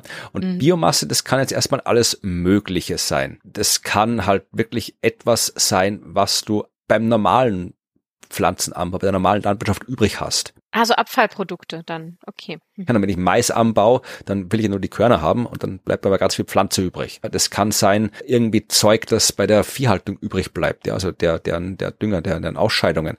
Es kann alles Mögliche sein. Kann es äh, tatsächlich ja anpflanzen, gezielt, um es für Biomasse Energie und so weiter zu verwenden. Also es kann ganz, ganz viel sein. Und die Frage ist jetzt, ja, was macht das jetzt? So Bioenergie in welcher Form auch immer. Kann ja flüssig sein, das kann Gas sein, ja, ich kann sogar fest haben. Es gibt auch sowas wie Biokohle, ja, kann man auch machen. Äh, ich kann es irgendwie verstromen und so weiter. Ich kann Wärme draus machen, also Biomasse, Wärmekraftwerke und so weiter. Wenn das Ganze irgendwie vergärt und so weiter, dann kriegst du auch Wärme raus. Also äh, das kann in sehr, sehr vielen Arten vorliegen, diese Bioenergie. Und wenn ich die jetzt nutze, nutze, um Kohle, Öl, Erdgas und so weiter mit erneuerbarer Biomasse ersetze, naja, dann ist es durchaus gut für die Treibhausgasemissionen. Dann kann das das schon reduzieren. Dann gibt's aber noch etwas, was darüber hinausgeht und das ist eben BECS. Und damit meinen wir nicht das Bier, sondern wir reden von der Abkürzung BECCS. Das heißt auf Deutsch Bioenergie mit CO2-Abscheidung und Speicherung oder eben auf Englisch Bioenergy with Carbon Capture and Storage. Das heißt, äh, das BE in diesem Akronym steht für Bioenergie und das CCS für das, was wir auch schon früher verwendet haben, Carbon Capture and Storage. Das heißt, wir machen Biomasse und wo auch immer dabei CO2 entsteht bei diesen Bioenergieprozessen, wird dieses CO2 aufgefangen und irgendwo weggespeichert. Also irgendwo. Irgendwo, ja, ja. ja. Tu mir hinter das Sofa oder sonst irgendwas. Also, genau, ja. Und äh, das wäre natürlich praktisch, weil äh, dann hast du eben nicht nur eine erneuerbare Energiequelle, die äh, die fossilen Energiequellen ersetzen kann, sondern du entfernst dann noch aktiv CO2 aus der Atmosphäre raus. Sehr gut, was wir brauchen, ja wenn man sich anschaut, was so an Projektionen existiert, wir haben das ja auch schon in früheren Folgen gemacht, wo man sagt, äh, hier für das eineinhalb Grad Ziel, für das zwei Grad Ziel, für die äh, verschiedenen äh, so Shared Socioeconomic Pathways, also für diese ganzen Projektionen in die Zukunft, fast überall, wo wir einen eineinhalb Grad oder einen zwei Grad Ziel beschreiten wollen, gehen diese Modelle davon aus, dass dieses BEX irgendwie abläuft. Also ohne sowas wie BEX ist es schwierig, diese eineinhalb Grad, zwei Grad Ziele zu erreichen. erreichen. Ja. Okay. Und das heißt, wir brauchen BEX. Ja, die Frage ist aber, äh, ist das gut? Was, also funktioniert mhm. das? Ist das gut, wenn wir das machen? Und das ist halt sehr kompliziert. Ja, das ist eh nichts einfach, aber das ist wirklich sehr kompliziert, weil, ja, äh, erstens mal muss man das irgendwo, diese ganzen Speichertechniken sind alle noch nicht wirklich ausgereift. Äh, andererseits kann man auch das Ausmaß schwer abschätzen, weil wir haben schon gesehen, dass diese ganze Afolo-Sache sehr, sehr kompliziert ist, wo alles mit allem zusammenhängt. Und der Bioenergieanbau, da sind wir genau dabei. Also wenn ich jetzt irgendwo äh, das eine Feld abholze und ein anderes Feld für Bioenergie reinmache, dann ändert das die Landnutzung. Dann ändert das vielleicht die Art und Weise, wie der Boden irgendwas speichert. Ja, holt sich ein Wald um, um Bioenergie irgendwie da zu machen und so weiter. Also das, das äh, Bioenergieproduktion, die hängt da mitten in diesem ganzen Afolo-System drin. Und dazu genommen, dass man noch nicht weiß, wie diese ganze Speichersache abläuft, ist es sehr schwer äh, zu sagen, ab welcher Größenordnung der Nutzung von Bioenergie mit BECS jetzt äh, die negativen Folgen aufgewogen werden. Weil wie du in der letzten Folge erzählt hast, bei mhm. jeder Art der Energieproduktion habe ich CO2-Emissionen, wie auch immer, also vielleicht nicht direkt bei der Produktion selbst, aber zumindestens äh, bei all dem, was ich machen muss, damit ich sie mal produzieren kann. Und die Frage ist jetzt, wie, wie weit kann ich das skalieren, sodass mir bei der Bioenergie mit diesem Carbon Capture und Storage äh, am Ende eine Nettoemission, eine negative Emission übrig bleibt. Das kann man eben sehr schwer abschätzen, weil äh, da auch ganz viel davon abhängt, ja, was macht die Politik, was fördert die Politik, äh, was werden wir in 20 Jahren essen? Stehen dann immer noch so alle auf, auf, auf äh, argentinische Steaks am Grill oder hat sich die Welt so gewandelt, dass wir eh problemlos äh, fleischlos essen? Was ist mit dem ganzen Kunstfleisch, das dann vielleicht so gemacht wird? Wie ändern sich die Energiesysteme? Das hängt ja im Energiesystem auch drin, das Ganze. Das hatten wir auch in der letzten Folge in deiner schönen Abschlussbeschreibung der Energiesysteme der Zukunft. Da war ja, ja auch hier BEX mit drin und Bioenergie. Also das ja. hängt auch alles da drin. Also das, es ist so komplexes Netzwerk, dass das sehr schwer abzuschätzen ist. Also im Wesentlichen hängen die Treibhausgaseffekte der Bioenergie davon ab, wie sich das alles ändert, wie sich die Landnutzung ändert, wie sich die Landnutzungsänderung auf die Vegetation auswirkt und so weiter und für alle Regionen und für alle verschiedene Arten von äh, Vegetation, von Böden über die äh, Zeiten hinweg. Also es einfach gesagt, es hängt alles davon ab, wo und wie und in welchem Kontext man das macht. Ja, aber ich meine, das ist ja bei vielen Dingen so. Wenn man da in die Zukunft blickt, wird es halt einfach noch komplexer. Ne? Genau. Also das ist einfach, ja. Ja, also zum Beispiel, auch, was ist da vorher passiert, dort, wo ich jetzt Biotreibstoff mhm. produziere? War das mhm. nur einfach irgendwie, war das eine Wiese, war das ein Parkplatz, äh, war da ein Wald und so weiter?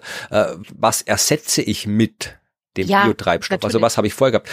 Tue ich da irgendwie die, die Braunkohle damit ersetzen oder weiß ich nicht, schalte ich dafür ja. ein Atomkraftwerk ab? Das macht einen Unterschied. War da vielleicht irgendwie eine Windfarm und dann habe ich aus Bürgerprotesten die Windfarm weggemacht und eine Biomasse hingestellt oder sowas. Also das spielt ja, ja, alles oder eine Rolle. Habe ich tatsächlich Wald abgeholzt, um ja. das hinzustellen. Das ist ein ganz, ganz großer ja. Unterschied. Genau. Also ja. Es ist sehr kompliziert. Und das war eigentlich nur eine lange Vorrede für die Zahlen, die jetzt kommen. Denn äh, da gibt's eben so Abschätzungen, was das Biomassepotenzial ist. Und sie haben zumindest schon hier äh, mit eingerechnet, äh, die Nahrungsmittelsicherheit und ja die Umweltschutz Berücksichtigungen. Ja, also wenn ich jetzt sage, okay, wir wollen weiter das die Landwirtschaft so abläuft, dass wir genug zu essen haben. Das heißt, wir pflastern nicht alles voll mit, äh, mit Biomasse, sondern lassen noch genug übrig, dass wir äh, die Lebensmittel herstellen können, die wir als Welt brauchen. Und äh, wir hacken auch nicht alles andere um, sondern berücksichtigen auch noch ein bisschen Umweltschutz und sowas. Also unter diesen Einschränkungen, was ist das, was technisch aus der Biomasse rauskriegen würde, dann haben wir ungefähr einmal vier bis 60 Exajoule pro Jahr ich komme gleich zu vergleichen. Äh, Gut. Und einmal 46 bis 245 Exajoule pro Jahr. Und der Unterschied ist beim ersten, wo es weniger ist, also die 4 bis 60 Exajoule pro Jahr, äh, die kriegen wir, wenn wir einfach nur das Zeug nehmen, was quasi eh so anfällt irgendwo. Und die 40, also 46 bis 245 Exajoule pro Jahr, die kriegen wir, wenn wir wirklich dezidiert irgendwo Biomasse Pflanzen anbauen. Das ist so der Unterschied. Also wenn man es grob sagen will, haben wir eine Spannbreite von 4 bis 245 Exajoule pro Jahr bis 2050 an technischem Potenzial für Biomasse. So was heißt das jetzt alles? Ähm, ja, bitte. Ja, vier, vier Exajoule pro Jahr. Das ist ein Drittel der gesamten Energie, die die USA 2001 verbraucht hat. Oh, das ist aber dann für, okay. Ja. Ein Drittel der U äh, ja. USA. Und das war, das war die niedrigste Grenze jetzt hier, ja. Mhm. Und äh, vier Exajoule, ich habe noch einen astronomischen Vergleich gesucht, ist ein Drittel der gesamten Sonnenenergie, die pro Minute auf die Erde kommt. Das sind die vier. Ja, und dann kann man sich äh, entsprechend hochskalieren. Wenn wir jetzt hier die 240, also 300 quasi kann man sagen, es ist ja eher alles nur geschätzt 300 Exajoule pro Jahr, dann haben wir so eine knappe Verhundertfachung von dem Ganzen. Ja, dann sind wir halt nicht ein Drittel der Energie der USA, sondern halt bei 30, 20 bis 30-fache der Energie der USA. Mhm. Also da ist schon Energie drin. Ja, da, da geht schon was raus. Und wir kriegen tatsächlich auch, wenn wir das Back dann noch mit da reinnehmen, also wenn wir das irgendwie schaffen, auch da wieder technisch äh, das Potenzial an CO2 irgendwie wieder rauszuholen, das liegt bei ungefähr sechs Gigatonnen CO2 pro Jahr bis 2050. Ja, also nicht wahnsinnig viel, aber wie gesagt, es ist so auch so, so 6 Gigatonnen momentan, vergleichen die 36 Gigatonnen pro Jahr, ist 6 jetzt nicht äh, so schlecht, wenn wir das rauskriegen. Aber auch hier wieder, das ist der Mittelwert, die Spannbreite geht von 0,5 bis 11,3 Gigatonnen CO2 pro Jahr. Ja, ist auch wieder äh, einiges dazwischen. Aber sie schreiben auch noch dazu am Ende, dass die Verfügbarkeit von Land jetzt noch nicht sagt, also selbst wenn ich Land verfügbar habe, folgt daraus nicht, dass die dezidierte Produktion von Biomassepflanzen für Bioenergie und BECS das Beste ist, was ich mit dem Land machen kann. Also es gibt äh, bessere Dinge, die man mit dem Land anstellen kann. Wenn ich irgendwo Land übrig habe aus irgendeinem Grund, dann kann ich damit durchaus Dinge machen, die für die Treibhausgasvermeidung besser sind, als da Bioenergie und BECS zu machen. Also das ist nicht die beste Option. Es ist eine Option, eine gute Option, aber es ist nicht die beste Option. Das heißt, da muss man immer gucken, vielleicht ist es für eine bestimmte Anwendung in einer ja. bestimmten Region doch die beste Option, aber nicht global gesehen. Genau. Und wie gesagt, du hast ja auch im Energiesystem, das du letzte Folge vorgestellt hast, da war ja auch so Biomasse, da kam ja auch irgendwie so, so chemische Stoffe raus, irgendwie äh, Ammoniak und so weiter, was man dann gebraucht hat für anderes Zeug und so. Das heißt, äh, es kann ja auch sein, okay, wir, wir machen jetzt das nicht, weil es das Beste für die Treibhausgasreduktion ist, sondern weil wir das Zeug halt brauchen und dann müssen wir gucken, dass wir das anderswo wieder reinholen. Das ist ja alles, mhm. war ja auch bei dir das Energiesystem sehr vernetzt. Ja, das war, da gehen die Linien überall immer hin. Genau. So, jetzt schauen wir noch, was schauen wir noch kurz? Wir schauen noch kurz auf die Ernährung, aber nur sehr kurz, da stand jetzt nicht so viel drinnen. Äh, da ging es um Sustainable Healthy Diets, nachhaltige, gesunde Ernährung. Und ich habe geschaut, was ist das? Äh, die WHO hat das definiert. Äh, weniger überraschend ist es Ernährung, die nachhaltig und gesund ist. also Surprise. alle Arten von Ernährung, äh, die halt das äh, persönliche Wohlbefinden und die Gesundheit fördern und äh, wenig Umwelt, wenig negative Umwelteinflüsse haben. Das sind Sustainable Healthy Diets und, das war auch noch ein Kriterium, die kulturell akzeptabel sind. Da weiß ich jetzt nicht, was da drunter fällt. Das heißt, dass wir hier keine Insekten essen, zum Beispiel in, in Deutschland kulturell akzeptabel. Naja, also das kann, kann sein, halt auch vielleicht, dass bestimmte Nahrungsmittel ja kulturell aufgeladen sind. Bier. Wenn Sie uns die Kartoffel wegnehmen wollen hier. Ja.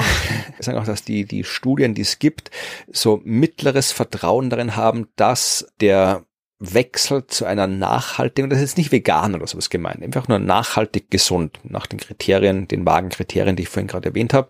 Äh, das hat eben so ein, ein ja, technisches Potenzial von 3,6 Milliarden Tonnen CO2 pro Jahr einzusparen, wenn wir alle jetzt hier zu einer nachhaltigen, gesunden Ernährung wechseln, was eh nicht schlecht ist, weil warum soll es schlecht sein, wenn die gesamte Menschheit sich nachhaltig und gesund ernährt? Aber ähm, es ist, äh, wie gesagt, es ist ein Faktor, aber nicht der beste Faktor.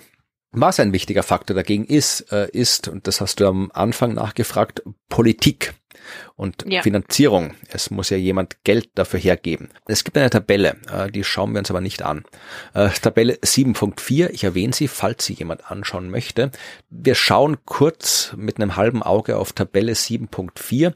Da sind eben so, ja, äh, Finanzierungsinstrumente, Fonds äh, aufgelistet äh, mit dem, was sie vielleicht äh, reduzieren können an CO2, in welchem Zeitraum sie das machen, was da an Geld reingeht und so weiter. Das kann man sich anschauen. Aber ich nehmen lieber die gesammelten Zahlen äh, und das steht drinnen, dass ungefähr 700 Millionen Dollar pro Jahr bis jetzt äh, so äh, investiert wurden, um übers Land CO2 einzusparen, also dass man irgendwas aufforstet, damit halt CO2 gebunden wird und so. Also das sind 700 Millionen, das ist viel, aber es ist ein sehr, sehr großer Gap, eine sehr, sehr große Lücke. Diese 700 Millionen, die ausgegeben werden, das ist eben nur ein sehr, sehr kleiner Teil von dem, was nötig wäre, wäre, äh, was wir ausgeben müssten, um das eineinhalb oder zwei Grad Ziel zu erreichen. Da müssten wir viel, viel mehr ausgeben als das, was jetzt ausgegeben wird. Ja. Das, die sind eh sehr höflich in diesem Kapitel. Sie schreiben, äh, momentan sind die Sachen, die gemacht werden, um die Emissionen aus Wäldern und Landwirtschaftsdingen zu reduzieren. Sie sind helpful, sagen sie, sind nützlich, aber die Gesellschaft muss sehr schnell ihr Investment aufstocken, damit es dann wirklich äh, zu dem führt, was wir erreichen wollen. Ja, überall Investment. Letzte Woche, diese ja. Woche überall Investments. Oh je, je. Wir liegen eine Größenordnung unter dem, was man investieren oh. müsste. Eine ganze Größenordnung ja. ist schon viel. Also wir müssten zehnmal mehr mindestens machen. Hm. Und dann habe ich gedacht, zum Schluss mache ich was Angenehmes ja. und oh, spreche oh, über Kakao. Oh, nimm mir nicht den Kakao weg. da ich ja keinen Kaffee trinke, bin ich ja so ein Kakao- und Schokoladen-Fan. Ja, ja, ja, ja, es ist, ja, ja, ne, es ist, ich, ich dachte, ich mache was Nettes zum Schluss, nämlich die Box mhm. 7.13. Das ist ein, eine Fallstudie Climate Smart Kakao klimaschlauer Kakao. Climate Smart Ach, Cocoa Production in Ghana. Ja, klingt gut, aber mhm. wie wir schon öfter gesehen haben, äh, ich, ich verlinke, ich verlinke in den Shownotes äh, ein paar Seiten über diesen Climate Smart mhm. Cocoa. Da gibt's einmal, ja, es dürfte so eine Lobbyorganisation sein, die alles hier über so Climate Smart Cocoa veröffentlicht. Die, die ist halt sehr, sehr bunt und so positiv, dass man schnell das Gefühl bekommt, ja, das ist jetzt nicht unbedingt eine interessante Quelle, aber nicht die beste Quelle. Hier zum Beispiel ein Artikel auf dieser Seite, Why Chocolate is Forever. Four ways we are working for the future of cocoa. Die Schokolade bleibt ewig, hoffen wir mal. Da wird auf jeden Fall erklärt, was dieser klimasmarte Kakao sein soll. Und dann gibt es auch eine andere Seite, die ist ein bisschen ja neutraler, wo das auch erklärt wird. Im Wesentlichen ist es gar nicht, es ist halt, äh, es klingt toll, klimasmarter Kakao. Im Wesentlichen geht es darum, dass man eben da wo die Kakaopflanzen angebaut werden, dass man dort eben auch noch paar andere Pflanzen anbaut, die Schatten geben, damit die Kakaopflanzen von Hitze und Wasserstress und so weiter geschützt werden. Diese zusätzlichen Pflanzen werden dann auch die Bodenbeschaffenheit äh, verbessern, werden die Kapazität des Bodens erhöhen, das Wasser zu halten, das Wasser, äh, das da ein bisschen draufregeln zu halten und so weiter. Also prinzipiell äh, macht man eh dieses, dieses, diese Agroforestry, die wir haben. Man baut eben nicht ja. nur ein Ding an, sondern noch anderes Zeug an. Und das, das ist ein schönes Beispiel dafür. Genau. Und das ist ja prinzipiell, klingt alles wunderbar. Klimasmarter Kakao. Das ist super, mhm. wenn das gemacht wird. Und wenn es richtig gemacht wird, ist es auch gut. In dem Fall geht es eben um Ghana. Und da sind diese Setzlinge für diese zusätzlichen Bäume, die da angepflanzt werden, verteilt worden kostenlos verteilt worden von NGOs, von diversen Regierungsagenturen und so weiter und äh, wie gesagt waren entweder kostenlos oder stark äh, subsidiert das Ganze. Mhm. Das Problem war, dass das prinzipiell gute Politik gewesen wäre, aber man hat halt die lokalen Bedingungen nicht so berücksichtigt, wie es gewesen wäre. Es sind sehr, sehr viele kleine Betriebe in Ghana und die haben ja einen sehr äh, ungleichen Zugang zum Markt und zu den Ressourcen im Vergleich zu den großen. Was auch vor allem wichtig war, war die Frage, wem gehören denn die Bäume, die Pflanzen und so weiter. Ja, das heißt, ähm, da ist alles sehr, sehr bürokratisch durcheinander und das, was du in der letzten Folge erwähnt hast. Entschuldigung, ich höre gerade den Laubbläser hinten dran. Oder ist das ein Laubbläser? Ach, das ist wirklich bei mir ein Laubbläser, du hast ja. recht. Ja habe hier Menschen in der Nachbarschaft, die einen Garten haben, den sie nie benutzen und trotzdem kommt alle paar Wochen irgendwie ein Gartenservice und mäht alles um und bläst alles weg und so weiter. Und jetzt ist anscheinend gerade Laubbläserzeit. Aber ja, mhm. wir, sind, wir sind fast durch. Ähm, das Problem ist das gleiche, das du in der letzten Folge erwähnt hattest, als du über die äh, Photovoltaikanlagen gesprochen hast. Dass man zwar sagen kann, ja, ich habe das Geld oder ich investiere das Geld und ich habe die Fläche und ich mache das jetzt und ich will das jetzt und dann muss ich eine Milliarde Formulare ausfüllen und dann klappt es erst nicht. Ja, und auch hier ist es so, dass ganz viele bürokratische Hürden aufgebaut wurden, gesetzliche Hürden, dass man sich eben hier registrieren kann bei diesem Programm, dass man die Bäume registriert, dass äh, klar ist, kriege ich das jetzt gratis? Muss ich da was zahlen? Wem gehört mhm. das alles und so weiter? Und das hat halt die äh, Umsetzung dieses äh, klimasmarten Kakaos in Ghana extrem behindert. Das hat dann tatsächlich auch dazu geführt, dass diese kleinen Firmen wirklich eher darauf verzichtet haben, das zu machen, obwohl es eigentlich besser gewesen wäre. Also da sind wir genau bei dem Thema, gut gemeint ist nicht gut gemacht und man muss sich eben um alles auf einmal kümmern und nicht nur äh, um das eine, sondern eben auch die Politik und so weiter, das muss gut funktionieren. Ja, nach dieser ernüchternden Botschaft über den Kakao kommen wir zum Schluss. Ich habe mir jetzt dann zum Abschluss nochmal zwei Zusammenfassungen aus der offiziellen Kapitelzusammenfassung rausgesucht, nämlich erstens, dass es konzertierte, schnelle und nachhaltige Maßnahmen von allen braucht, von der Politik, von den Investoren, von den Menschen, die das Land besitzen, von den Managern der Firmen und so weiter. Das brauchen wir, wenn wir da wirklich was erreichen wollen.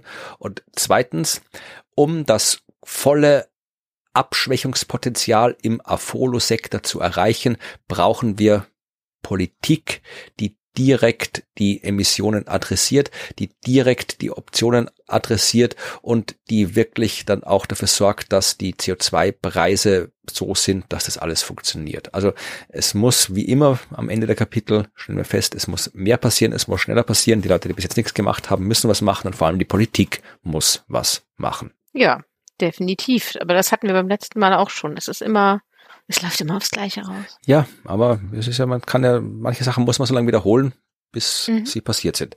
Ja, das war die Landwirtschaft. Die gesamte. Nein, es war Af Afolu. Ja. es war Afolu. Ja, super. Das war ein, ein, ein wilder Ritt. Ich habe so das Gefühl, wir haben so langsam, oder ich habe so langsam den roten Faden wieder entdeckt in, in in diesen äh, dritten Bericht, der mir am Anfang so ein bisschen verloren ja, gegangen Anfang ist. war es ein bisschen durcheinander, das stimmt. Ja, aber jetzt kommt er wieder, weil ich habe gerade noch mal äh, den, den Blick natürlich auf äh, nächste Woche gelenkt, also wenn wir dann wieder auf was anderes gucken.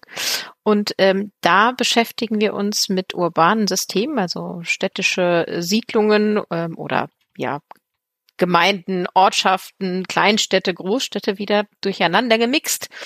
Und äh, das ist äh, total interessant, weil man dann guckt, wie können die denn in Städten Abmilderungsmaßnahmen machen. Und da gibt es ein paar Kapitel, wo ich mich jetzt schon freue, sie zu lesen. Also so ganz kurze Ein-Seiten-Kapitel zum Beispiel, welche Optionen haben denn jetzt ähm, schon bestehende Städte, welche haben neue oder gerade erst entstehende Städte. Das finde ich sehr spannend. Und ich bin da so drüber gescrollt, freue mich schon auf eine einer Abbildung, die sich damit beschäftigt, wie man eigentlich in den Wäldern in New York City Kohlenstoff speichern kann. Dazu dann nächste Woche mehr. Klingt interessant, ja, bin gespannt. Ja, genau, finde ich auch. Gut, dann äh, freue ich mich, dass äh, hier immer noch so viele Leute zuhören. Ehrlich gesagt sogar sehr. Äh, ihr wisst, wir finanzieren uns nicht über äh, irgendwelche großen Einnahmen. Also man kann uns spenden, wenn man möchte, muss aber nicht. Äh, und ich motiviere mich oder wir motivieren uns sehr daraus, dass ihr uns zuhört und auch immer wieder uns empfehlt oder uns schreibt. Also ich freue mich tatsächlich über jeden Tweet oder über jeden Tröd auf Mastodon oder äh, auf anderen Kanälen das macht mir viel mehr Freude als alles andere. Deswegen ähm, schreibt uns gerne da oder schreibt uns äh, eine E-Mail, wenn ihr uns loben oder kritisieren oder irgendwie Feedback geben möchtet. Also schreibt gerne an podcast.dasklima.fm oder macht das direkt auf unserer Webseite unter dasklima.fm. Da gibt's dann auch jetzt wieder die schönen Abbildungen in ganz verpixelt. Genau. Äh, und äh, ja, genau, ihr könnt uns abonnieren wie immer und ja, lasst uns äh, ein bisschen äh, positive Energie da. Darauf ähm, laufen wir. Die ist auch erneuerbar. Ja. Gut. Das heißt, wir hören uns äh, nächste Woche wieder, wenn wir in die Städte rübergehen, vom Land in die Stadt. Genau. Und bis dahin wünschen wir euch eine gute Zeit. Tschüss. Tschüss.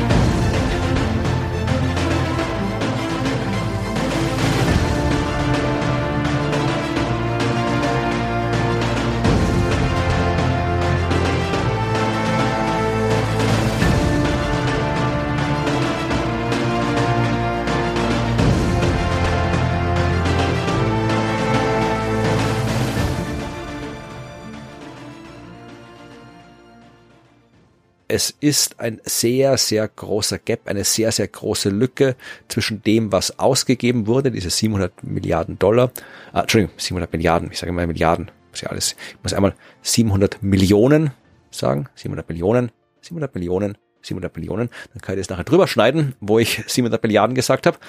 Ähm, diese 700 Milliarden, ich sag schon wieder, was ist denn los mit mir? Ich muss ein Mittagsschläfchen machen.